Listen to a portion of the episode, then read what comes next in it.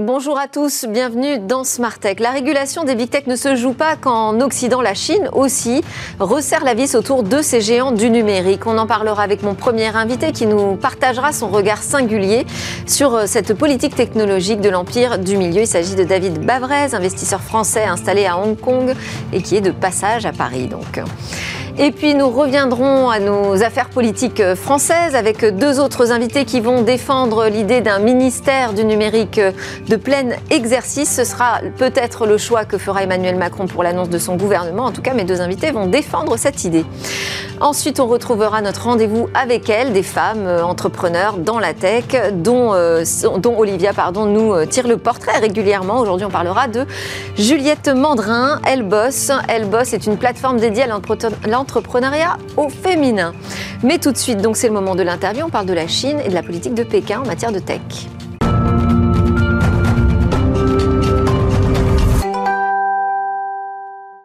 La politique euh, tech chinoise euh, au menu de cette interview aujourd'hui, grâce à la présence et au passage à Paris de David Bavrez. Bonjour. Bonjour. Donc vous êtes euh, investisseur français installé à Hong Kong depuis 2012. Ça fait déjà 10 ans. Donc vous financez des entreprises, vous conseillez aussi des entreprises sur place. Et vous nous dites, là en ce moment, ce qui se passe en Chine, c'est la mise au pas de ces puissances numériques, de ses propres puissances numériques. Alors c'est vrai qu'on a suivi l'affaire avec Alibaba et notamment cette introduction en bourse qui n'a pas pu avoir lieu euh, autour de cette filiale financière d'Alibaba. On voit aussi que l'activité cloud est euh, un peu mise au banc euh, par le gouvernement chinois. En tout cas, elle n'est pas choisie dans les politiques de publiques chinoises de l'empire du milieu. Qu'est-ce qui se passe? Dites-nous ce qui se passe en ce moment. Est-ce qu'on retrouve un peu les mêmes symptômes qu'on a ici en Occident autour de la régulation des géants du numérique? Alors, il y a eu un changement dramatique. On s'était vu il y a un an. Euh, j'étais très positif à l'époque parce que je disais la Chine va se développer dans les services digitaux beaucoup plus rapidement que les États-Unis et l'Europe. Et en fait, il y a eu un été meurtrier en 2021 où la Chine a fait le choix stratégique de se développer non pas par les services, parce que qui dit service dit services digitaux, dit GAFA, dit contrôle du secteur privé et de la jeunesse par des private equity de Shanghai qui sont mes ennemis politiques au lieu des services, je vais me développer dans l'industrie, la production industrielle, et je vais monter en valeur ajoutée pour avoir des leaders exportateurs. Donc c'est le modèle allemand ou sud-coréen par opposition au modèle américain.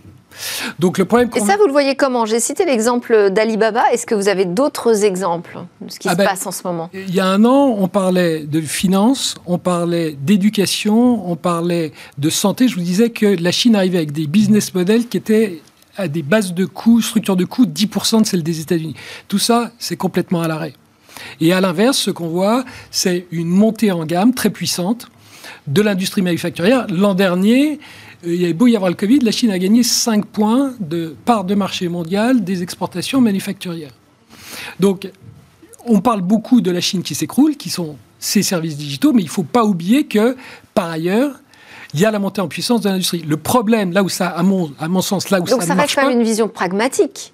Ben non, parce que euh, L'industrie, c'est 30% du PNB, les services, c'est 70% chez nous. Donc quand vous faites ça, vous avez un ralentissement économique extrêmement fort. C'est pour ça que ce trimestre, vous allez avoir officiellement 2% de croissance du PNB, et en réalité, je pense que moi, elle est négative.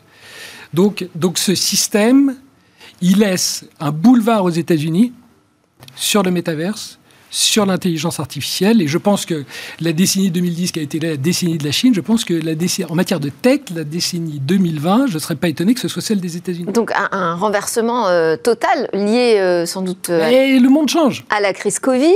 Que, que, change aussi l'arrivée de cette guerre aux, portes de l'Europe entre l'Ukraine et la Russie? Ben, C'est ça qui est intéressant. Moi, quand je vis à Hong Kong, je vis en économie de guerre. Quand tu es à Paris, là, je suis à depuis 3-4 jours, c'est fabuleux, c'est la paix. Et là où c'est, pour moi, investisseur, c'est complètement différent, c'est que quand vous êtes en économie de paix, vous vous intéressez à la demande. Il y a des clients qu'on essaie de servir. Donc vous faites de l'intelligence artificielle pour essayer de comprendre mieux la demande de mes clients. Quand vous êtes en économie de guerre, euh, quand en 1940 vous avez une boutique beurre et fromage, vous ne demandez pas, demandez pas à AI de savoir si je préfère le camembert ou le reblochon. Vous dites, tant que je peux faire de la tome de Savoie, tant que je produis plus de tomes de Savoie que les autres, je vais gagner. Et vous avez, hier, vous avez vu euh, Carlos Tavares de Stellantis qui dit Je n'aurai pas suffisamment de batteries électriques dans les 3-4 prochaines années. Donc celui qui gagne, c'est celui qui sait mieux produire que les autres, qui a le goulot d'étranglement de la production. et c'est ça qui s'inverse complètement. Et c'est ce qui explique également le choix chinois entre service et production, c'est qu'ils disent, on voit très bien que dans, l'économie de guerre, parce qu'on est en guerre avec les US, c'est la seconde guerre froide qui commence, et eh bien en fait, celui qui parie sur la production, il gagne. Et donc ce qu'on voit dans les semi-conducteurs, ben, on va le voir dans les Chinois pensent tout un tas d'autres industries. Alors, il y a quand même un, point de vue intéressant euh, sur la question de la souveraineté, qui est une question qui nous traverse sans cesse hein, euh, en Europe, même plus largement en Occident. Euh, et là, l'Asie montre une voie possible. C'est-à-dire qu'elle dit, bah, moi, je refuse, par exemple, que mes ordinateurs soient produits par des puissances étrangères, en tout cas les ordinateurs que j'utilise dans l'administration. Il y a des vraies décisions politiques en matière de souveraineté. Est-ce que ça vous semble une manière de se protéger et peut-être demain de devenir aussi une puissance Alors moi, ça me semble complètement euh, opposé à la nature même de la tech. La tech n'a pas de frontières. Et donc, le, si oui, ce, ce, ce, decoupling, pour moi, la fin de la globalisation, je n'y crois pas du tout. Il n'y a pas de déglobalisation. Je pense qu'il y a une reglobalisation. C'est-à-dire que nous, société européenne, on ne doit pas dépendre de la même manière du gaz russe, de la défense américaine, de la sous-traitance en Chine. Donc l'urgence pour tous nos conseils d'administration, c'est de dire, c'est quoi ma stratégie Chine plus 1 euh, quand je vous dis qu'il y a un problème de production, ben, si j'ai euh, une société allemande, ben, Lagarde, euh, la semaine dernière disait la moitié des grands groupes allemands dépendent de la Chine pour une partie stratégique de leur supply chain. Ben, il faut construire une supply chain alternative, ce qui va se faire en Asie du Sud-Est, ce qui va se faire en Europe de l'Est et ce qui va se faire à Mexico. Mais là, on voit que la Chine se pose les mêmes questions, en fait. Elle, euh, elle veut à nouveau reproduire chez elle, elle veut gagner son indépendance euh, technologique. Est-ce que ce n'est pas un moyen de construire ses futurs champions? Alors, peut-être pas dans le service. Alors, euh, quand vous avez... Mais dans le matériel, qui, est aussi stratégique, l'infrastructure. Hein. Quand vous avez des technologies peu évolutives et que vous avez besoin d'économies d'échelle pour gagner, ça marche, parce que la Chine, c'est un continent. Mais quand vous avez des technologies disruptives, c'est pas en fermant vos frontières que vous allez avoir des meilleures idées que les autres. Et l'exemple que je vous donnais, c'est le métaverse. Le métaverse, la Chine a commencé à l'interdire en disant le métaverse, c'est des jeux vidéo. Donc, il est hors de question que nos, nos, jeunes continuent à passer encore plus de temps devant les jeux vidéo. Là-dessus, Microsoft rachète Activision 69 milliards de dollars, c'est la plus grosse acquisition de toute l'histoire, et on découvre que le métaverse, c'est pas une histoire de jeux vidéo, c'est une histoire de logiciel, d'entreprise. Notre vie va être, tous les meetings vont être hybrides. Et celui, les, sociétés qui, par leur logiciel, vont maîtriser ce monde hybride vont avoir des gains de productivité démentiels. Et donc la Chine dit Ah, bah alors il va falloir que je développe un métaverse B2B, mais que j'interdise le métaverse B2C, parce qu'il y a ce qu'on appelle des DAO, donc des organisations décentralisées autonomes, et ça sent un peu la démocratie. Donc j'en veux pas. Donc comment vous faites quand vous êtes chinois pour gagner dans le métaverse B2B si vous ne passez pas par le B2C Quand Microsoft nous dit, moi j'ai acheté Activision précisément parce que je veux à travers les jeux comprendre votre comportement dans un monde hybride que je vais transposer Donc au monde vous y voyez un signe de faiblesse aujourd'hui de cette politique Alors j'y vois surtout un, parce que moi je suis européen et, et je vais être positif. J'y vois une opportunité incroyable pour nous, c'est qu'aujourd'hui, si vous êtes un jeune Chinois, vous êtes enfermé à Shanghai, très talentueux, vous êtes enfermé à Shanghai depuis deux mois, vous n'avez pas à manger tous les jours, vous ne rêvez Vous avez des nouvelles de, personnes aujourd'hui qui vivent ce confinement euh, Oui, ben, j'ai des copains. Oui, ben, j'ai des copains qui y sont. À Shanghai. Euh, donc en fait, quand je vous dis qu'il y a un problème de, le problème c'est la production, ben, ils se demandent est-ce qu'on m'a produit de la nourriture pour demain? C'est pour ça. Ils sont pas là à commander sur Deliveroo. Euh, non, c'est pas. C'est est-ce que je vais avoir quelque chose à manger? Et donc l'opportunité qu'on a nous, c'est tous ces jeunes Chinois eh ben, c'est de les embaucher, c'est de les faire venir chez nous. Donc tous les jeunes étudiants qui sont chinois, d'abord qui sont en France, il faut qu'ils n'ont pas envie de rentrer.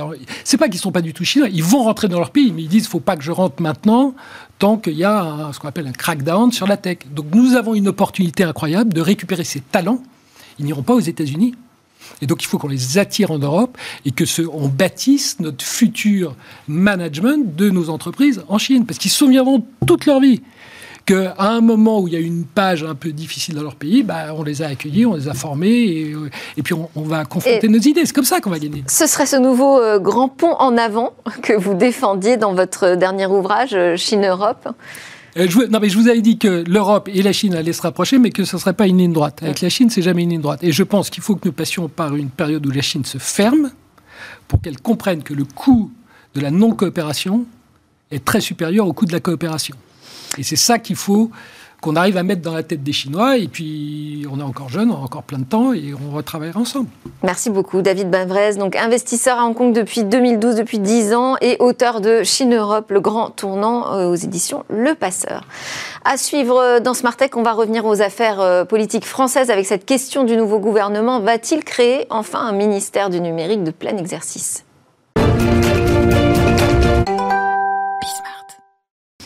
Alors, pour parler de, cette, euh, de ce désir, de cette envie de créer un ministère du numérique de plein exercice dans le, nouvel, le nouveau gouvernement euh, qui est en train de se décider en ce moment même, je reçois deux signataires de la tribune pour un ministère du numérique de plein exercice. le titre est assez clair, ça a été publié le 5 mai dans la tribune. Euh, ces deux signataires, il s'agit d'Alexandre Zapolski, qui est en plateau avec moi, président fondateur de l'Inagora, des champions français de l'édition du logiciel libre, et puis Philippe euh, du numérique qui vous connaît bien depuis des années. Hein. Vous avez été pendant euh, près de six ans administrateur euh, du principal syndicat professionnel de la profession, d'ailleurs, Numéum maintenant il s'appelle, avant c'était le Syntec. Absolument. Et également, vous étiez membre du précédent Conseil national du numérique. Et nous avons avec nous en visio Fabienne Bia, donc signataire aussi de cette tribune, consultante en stratégie du numérique et ambassadrice du numérique pour la Commission européenne. D'ailleurs, Fabienne Bia, je voulais vous poser cette question. En quoi ça consiste d'être ambassadrice du numérique pour la Commission européenne? Alors c'est un, projet pilote. Bonjour et merci d'abord à tous les deux. Euh, c'est un projet pilote euh, qui, euh, qui se développe en, France, en Italie et en Pologne.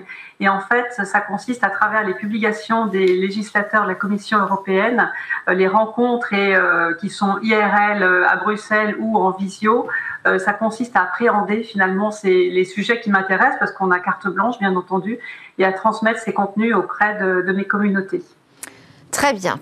Alors, on va rentrer dans ce vif euh, du sujet. Si vous appelez à la création d'un ministère, donc autre chose qu'un secrétariat du numérique tel qu'on l'a connu aujourd'hui, est-ce qu'Alexandre Zapolski, ça veut dire que vous n'êtes pas euh, très satisfait de l'action qui a été menée jusqu'ici par ce secrétariat du numérique, enfin, secrétariat à la transition numérique?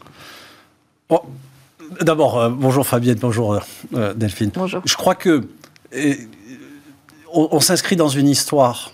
Et donc, il y a eu beaucoup de choses qui ont été euh, faites, bien faites, et puis euh, il y a un certain nombre de choses qui auraient pu être euh, mieux faites, mais surtout, on est sur un temps aujourd'hui fort. le président de la République a appelé de ses voeux à ce que ce quinquennat soit un quinquennat utile. il a fixé un agenda qui est un agenda essentiel pour lui, qui est cet agenda de, de planification écologique. Et notre conviction, c'est que, en miroir de cet agenda écologique, il faut mettre en place un agenda, une planification numérique. Il faut faire en sorte que, dans cinq ans, la situation du numérique français et du numérique européen soit totalement différente de la, de la, de la situation dans laquelle il est euh, aujourd'hui. Et ça, ça ne peut pas se décider en un jour. Ce que je veux dire, c'est qu'on n'avait pas rien. On avait quand même un secrétariat d'État qui était dédié à cette question. Oui, mais le numérique Aujourd'hui, ça pèse 6% du PIB. C'est le premier euh, recruteur en France. C'est 150 euh, milliards de PIB. Et donc, c'est devenu majeur. Et autant, euh, c'était pas illogique que dans un premier temps, on soit sur un modèle de secrétariat d'État au numérique. Mais face aux enjeux que représente aujourd'hui le numérique, il s'agit de, consolider institutionnellement les moyens au niveau de l'État pour enfin tirer parti de tout ce que le numérique peut amener à notre pays et de la façon dont il contribue à transformer finalement aussi les autres secteurs. Alors, je vais poser la question à Fabienne Billa aussi. Euh, euh, est-ce que c'est le fait d'avoir un secrétariat d'État qui était sous la tutelle du ministère de l'économie qui euh, vous semble un point bloquant et qu'il faut dépasser?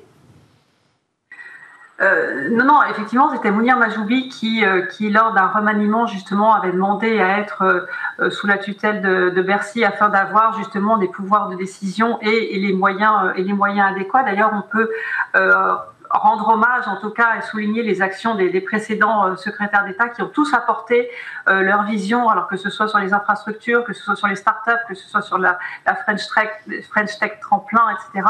Euh, de ce côté-là, oui. En revanche, je crois que, effectivement, comme, comme Alexandre le, soulignait, asseoir en fait un, socle un peu plus puissant qui fédère, parce qu'il y a une multitude d'actions et d'initiatives. Euh, ah, je vois que ça, coupe à l'écran, non? On vous entend très bien, continuez. Oh, très bien.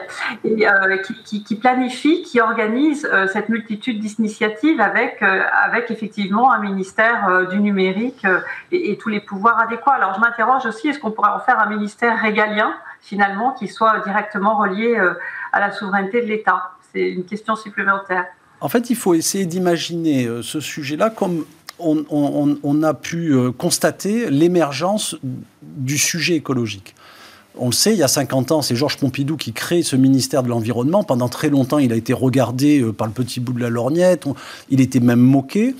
Et puis, euh, tout s'est accéléré il y a une vingtaine d'années avec le regroupement du ministère de l'Équipement et le fait que l'ensemble des directions qui causaient transition écologique ont été euh, rassemblés dans ce grand ministère de la transition écologique et qui a aujourd'hui les pouvoirs d'agir et les pouvoirs de transformer des pans entiers de notre économie. Ça a un impact sur l'agriculture, l'écologie, euh, ça a un impact sur les politiques de la ville, sur la construction.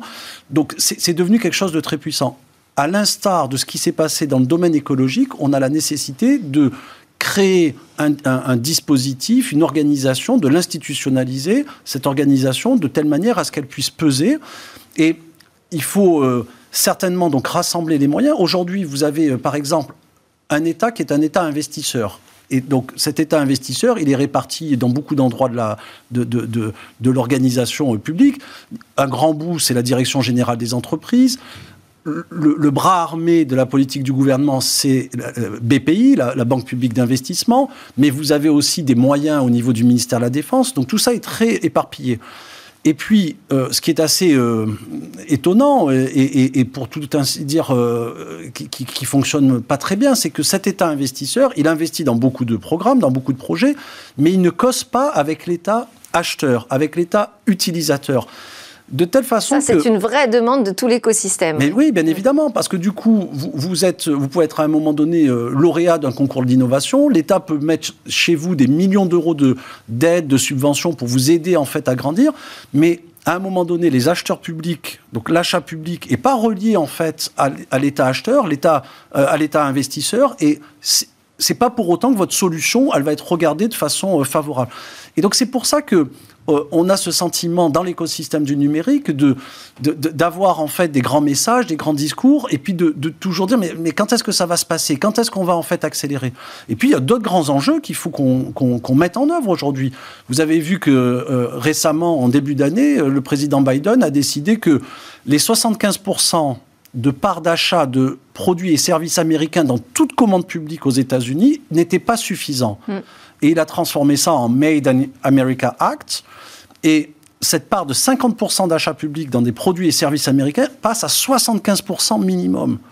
Donc en plus du Small Business Act aux États-Unis, il y a aussi une vraie préférence euh, nationale vis-à-vis en fait des produits et services aux États-Unis. Il faut qu'on sorte de notre naïveté en France, en Europe, et qu'on soit enfin ambitieux, par exemple sur le sujet de la souveraineté numérique. Ce que, vous dites, en fait, c'est que c'est un sujet euh, transverse, évidemment, le numérique. Hein, ça, concerne toutes les activités aujourd'hui euh, et tous les sujets même sociaux, euh, mais que c'est aussi un sujet en soi qui, doit avoir ses propres moyens. Fabienne Billard, en tant que spécialiste de la communication, est-ce que en fait l'argument principal c'est pas celui-là, c'est-à-dire d'avoir une voix qui porte vraiment ce sujet en tant que tel?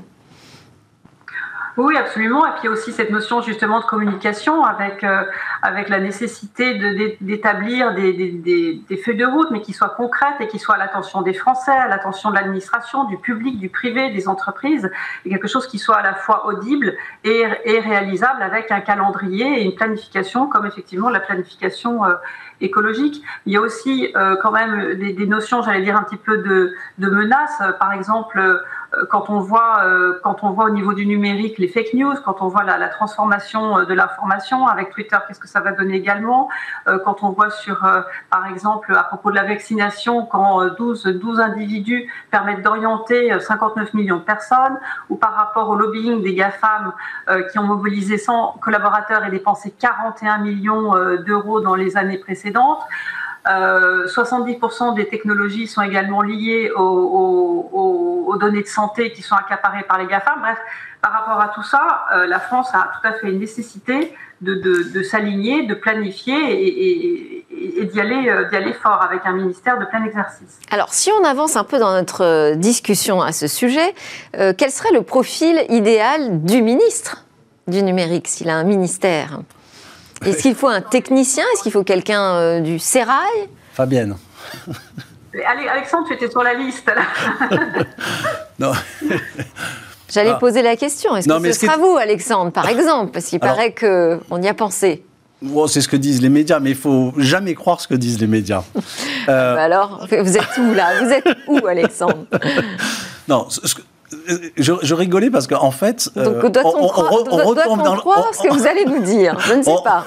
On retombe dans le syndrome français à partir du moment où effectivement euh, on, est en train d'imaginer en fait euh, d'organiser les choses pour être plus fort, pour avoir plus d'impact.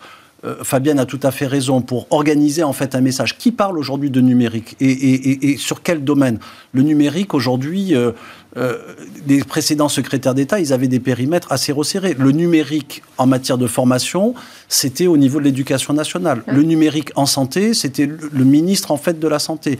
Le numérique euh, au niveau de la politique de la ville, c'était le ministre en fait de la ville. Et donc, il y a un vrai sujet, effectivement. Alors, ça restera un sujet transverse. De toute façon, dans chaque ministère, il faut qu'on se préoccupe de cette transformation numérique. Mais alors, ma question, j'y reviens, c'est quel serait le profil, selon vous, euh, idéal d'un ministre du numérique donc qu'il soit vraiment le spécialiste de cette question Moi, ma conviction, c'est que, euh, bon, il faut être aligné avec la vision du président de la République. Euh, donc, la, première, euh, le, le, premier des éléments, c'est d'avoir effectivement un, un, ministre du numérique qui a compris en fait quel était l'agenda du président de la République et qui sera en fait capable de mettre en œuvre cet agenda stratégique on sait, c'est son dernier quinquennat au président de la République. Euh, je pense qu'il va mettre énormément euh, de son énergie, de son intelligence au sujet de la transformation de la France. Il l'a promis en fait à Marseille, faire de la France le premier pays, grand pays qui décarboné, le premier grand pays qui rentrera dans le 21e siècle il y a une course de vitesse. Cette transformation écologique de la France, elle ne se fera pas sans une transformation numérique euh,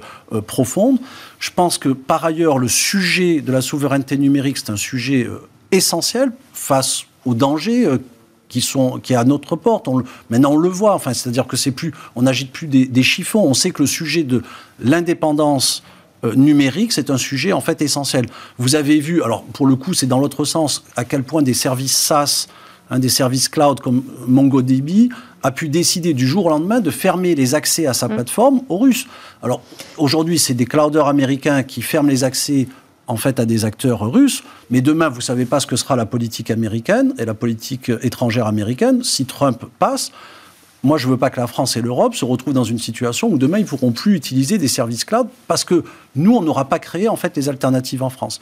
Donc, je crois que c'est quelqu'un qui pourra porter en fait ces sujets-là. Je ne vais pas en fait vous donner non. Il y a vraiment des gens de talent. Non, mais parce qu'on plaisantait sur la liste euh, qui n'est pas du tout une liste euh, de, des médias qui fantasment, hein, qui est une liste de gens potentiellement qui pourraient tout à fait accéder à, ce poste, donc dont vous faisiez partie, mais il y avait aussi d'autres noms. Euh, des noms d'ailleurs, par exemple, si je pense à Henri Verdier, plus proche du secteur de la cybersécurité. Donc je fais une transition sur ce sujet. La cybersécurité, vous la mettez où? Dans ce ministère du numérique ou au ministère de l'Intérieur? Fabienne Billard je, suis désolée, je vais évincer un petit peu la question, c'est-à-dire que je trouve que les sujets de gouvernance sont un vrai sujet en France et que ce soit au niveau justement du gouvernement et au niveau des entreprises. Et j'aime bien reprendre le théorème de la diversité que mentionne Émile Savant-Schreiber sur l'intelligence collective, c'est-à-dire que l'intelligence d'un groupe, donc d'un ministère, euh, résulte autant de la diversité des opinions que de l'expertise de chacun.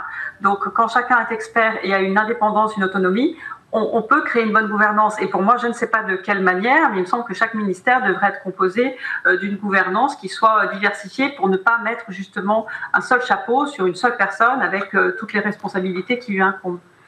Sur la question de la cybersécurité. Pour ma part, je suis très clair. Si, on crée un ministère du numérique, il faut que le sujet cyber soit euh, naturellement porté par ce ministère du numérique. Il faut être clair. Hein. il faut à un moment donné rationaliser les moyens. Donc toute la, très grande agence qui s'appelle l'ANSI, qui fait un travail en fait formidable en France, il faut effectivement qu'elle elle soit du ressort en fait de ce ministère du numérique. Parce que on va pas créer un ministère du numérique avec uniquement la direction générale des entreprises et un bout de la DINUM ou, la DINUM. Hein, la C'est toute la question. Quel va être le rôle, le, périmètre de ce, de ce ministère? Moi, ma conviction, c'est qu'il faut rassembler les moyens. C'est-à-dire qu'on a vu sur le sujet de la, création du MTES, de ce ministère de la transition écologique, que euh, au début, ça a été un peu compliqué. On a rassemblé en fait des moyens, l'équipement, s'occuper des routes, etc. Moi, je me rappelle avoir eu des discussions avec des hauts fonctionnaires de ce ministère. Les gens étaient un peu étonnés là de ce rassemblement des forces, etc.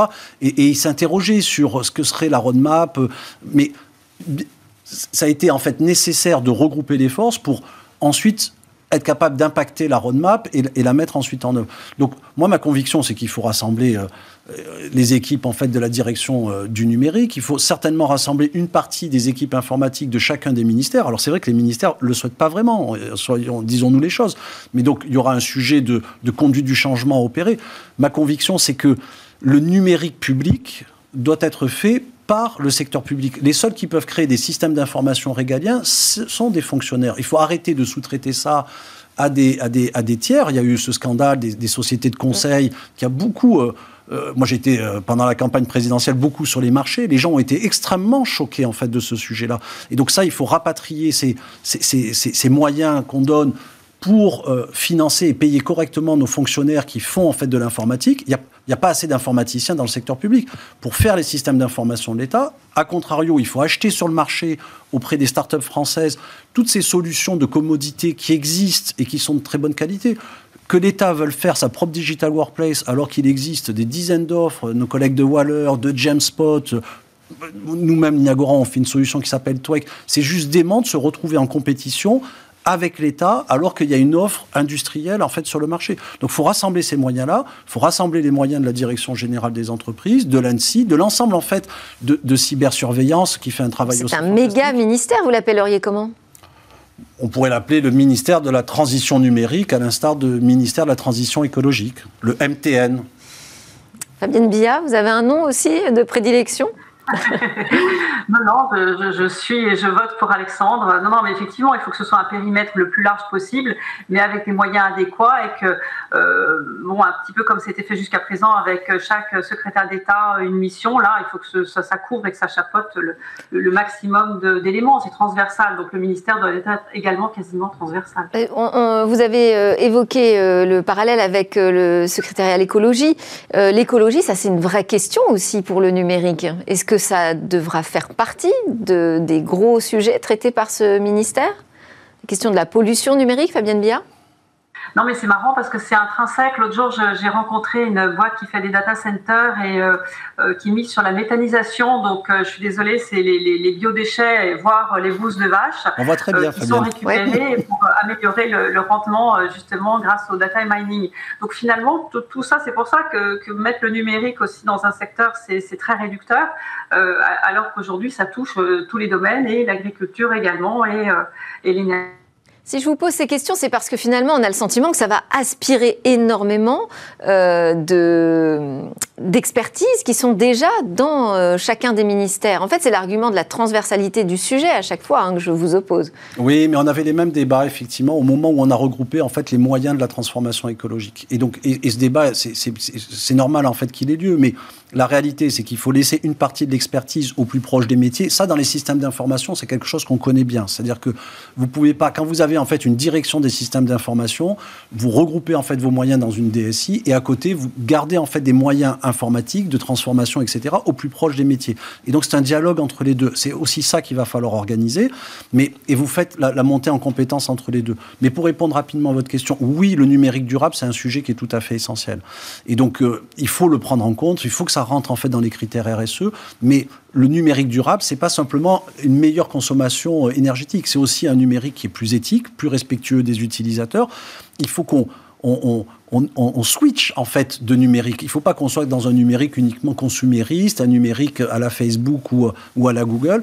C'est là où il faut qu'on invente notre numérique français européen. Vous savez que je plaide depuis des années euh, pour une troisième voie numérique.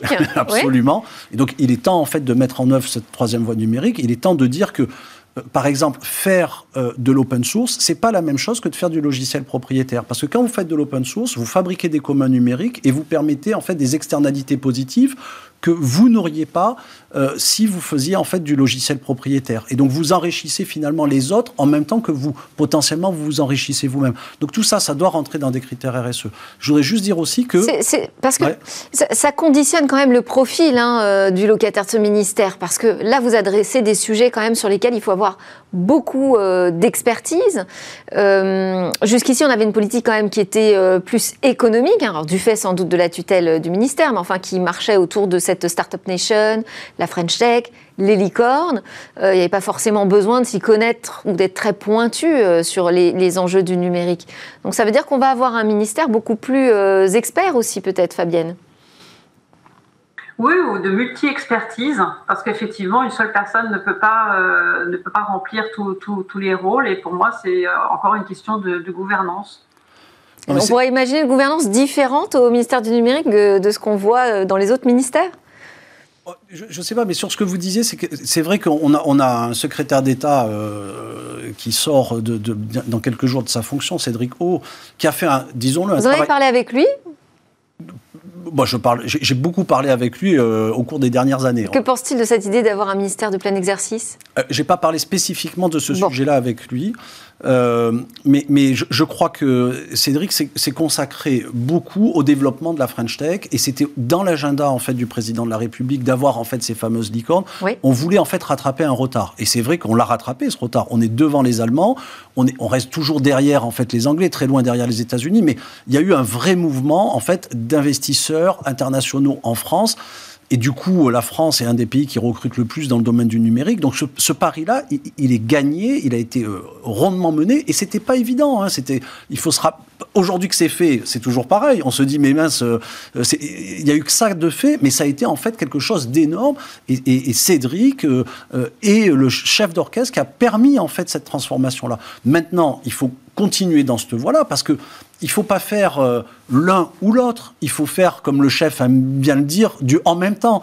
Il faut continuer à accompagner en fait le développement économique du secteur sur le modèle traditionnel, le modèle des licornes, avec les investisseurs. Mais en même temps, il faut soutenir ce que moi j'appelle l'autre French Tech, cette French Tech euh, d'entrepreneurs qui ne souhaitent pas en fait faire entrer d'investisseurs nécessairement dans leur capital, qui ont une vision à moyen, à long terme, qui développent les logiciels, qui ne sont pas uniquement ceux qui les utilisent, parce que disons les choses souvent les licornes, c'est plutôt des plateformes qui utilisent la techno fabriquée par d'autres. On n'a pas encore beaucoup de deep tech parmi les licornes, ça que vous voulez dire. C'est ça. Et, vous connaissez un certain nombre de ces entrepreneurs de l'autre French Tech, puisque mon collègue Jean-Paul Smets vient régulièrement sur votre plateau, euh, Madame Sabatier. Et puis Quentin Adam, euh, qui est d'ailleurs la personne à l'origine de cette tribune, il faut lui rendre hommage, le, formidable patron de Clever Cloud, 33 ans, il, représente pour moi le futur en fait de la French Qui est venu aussi défendre hein, euh, l'ouverture du carnet de commandes de l'État aux, aux startups françaises. Absolument. On n'a pas le temps de continuer davantage. On verra quelle euh, sera la décision. On aura la réponse très bientôt. Merci. Merci pour votre invitation. Merci à tous les deux. Merci Fabienne Billa, consultante en stratégie numérique, ambassadrice du numérique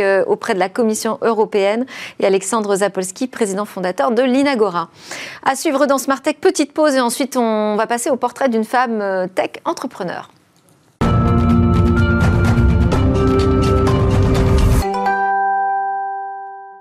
Vous êtes de retour sur le plateau de Smart Tech, l'émission que vous regardez en direct sur la chaîne Bismart le matin dès 11h. On est dans la dernière partie de cette émission et euh, j'ai à mes côtés désormais Olivia Strigari, la directrice de la publication et cofondatrice des Informels et on va ensemble découvrir le portrait, le portrait d'une femme entrepreneur dans la tech. Il s'agit de Juliette Mandrin, présidente cofondatrice de Elboss.fr. Bonjour Olivia. Bonjour Delphine. Euh, alors vous êtes venue nous parler aujourd'hui donc de Juliette Mandrin et de sa plateforme, de son initiative. Pourquoi vous avez pensé à elle aujourd'hui pour ce portrait? Alors, on a rencontré euh, Juliette Mandrin dans le cadre euh, du Salon Go Entrepreneur, hein, qui a eu lieu il y a quelques semaines désormais. Et elle a été dénichée par notre journaliste Régine Ralèche.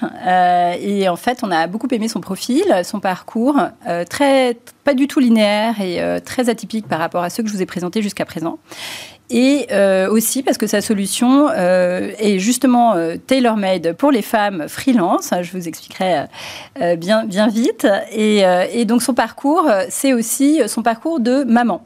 En fait, c'est une jeune femme de 44 ans aujourd'hui qui a deux grands garçons de 21 et 19 ans et trois belles filles, dit-elle, dans sa famille euh, recomposée. Et pourquoi je vous parle de sa vie de famille? C'est parce que sa vie de famille est intimement liée avec sa vie professionnelle. En fait, euh, pour élever ses enfants, elle s'est arrêtée pendant 12 ans.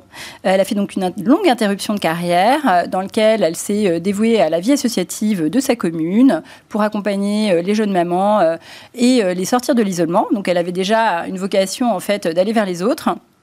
Et en fait, elle se rend compte au bout de 12 ans que bah, ses enfants ont grandi. Elle veut reprendre une vie professionnelle. Et elle, qui a eu un, parcours un peu autodidacte, elle avait un bac plus 2 en assistance de direction, euh, se retrouve un peu euh, en difficulté pour euh, renouer avec une vie professionnelle. Donc, elle est formée par une de ses amies qui la forme au recrutement, à la recherche de recrutement. Et elle se spécialise dans le recrutement des ingénieurs informatiques. Elle a donc différents clients. Et elle fait ça pendant trois ans. Et puis finalement, elle est recrutée par euh, son principal client, qui est Vinci, dans la filiale Nuvia, qui est spécialisée dans le nucléaire. Donc ça veut dire que euh, bah, finalement, elle reprend un job euh, à temps plein, elle est en CDI. Qu'est-ce qui la pousse à ce moment-là, enfin ou après, je ne sais pas, vous allez me dire, finalement à lancer sa propre entreprise? Bah, Elle a fait trois ans de freelance. Elle a maintenant, désormais, elle, elle passe cinq ans chez Vinci. Au bout de cinq ans, elle me dit entre euh, courir le matin, la voiture, les embouteillages, etc., elle commence à, trouver que ses aspirations de vie euh, ne correspondent plus à, la réalité de sa vie au quotidien. Et elle se dit qu'elle a plus, envie de, elle envie de plus d'autonomie, pardon, et de plus de liberté. Euh, et, elle se dit, bon, bah, comment est-ce que je vais euh, pouvoir renouer euh, avec une vie plutôt freelance? Et c'est là aussi qu'elle se dit qu'il y a plein de jeunes femmes autour d'elle qui ont les mêmes aspirations, et notamment après le Covid, il y a un sondage d'OpinionWay, me dit-elle, qui relate que 43% des femmes ont envie de changer de rythme de travail à la suite de la pandémie et des, des, rythmes qu'on a vécu à la maison. Et donc, elle se dit... qu'à bah, ce moment-là, en plus, on a cumulé le travail et la vie de famille. Exactement. particulièrement dur. Voilà, et en en fait, les femmes ont envie de plus d'autonomie, de mieux gérer euh, leur quotidien. Et elle se dit, comme elle, il y en a des dizaines. Et de l'autre côté, chez elle, donc son compagnon lui dit, mais écoute, nous, en, entreprise, on a beaucoup de difficultés à recruter euh, des gens en intérim ou en CDD. On a besoin de renforts, surtout après le Covid, euh, parce que, mais on n'arrive pas à les recruter. il y a certaines plateformes de freelancing qui existent, mais c'est surtout des profils digitaux. Et en fait, bah, l'idée naît comme ça, au coin de, la table de la cuisine.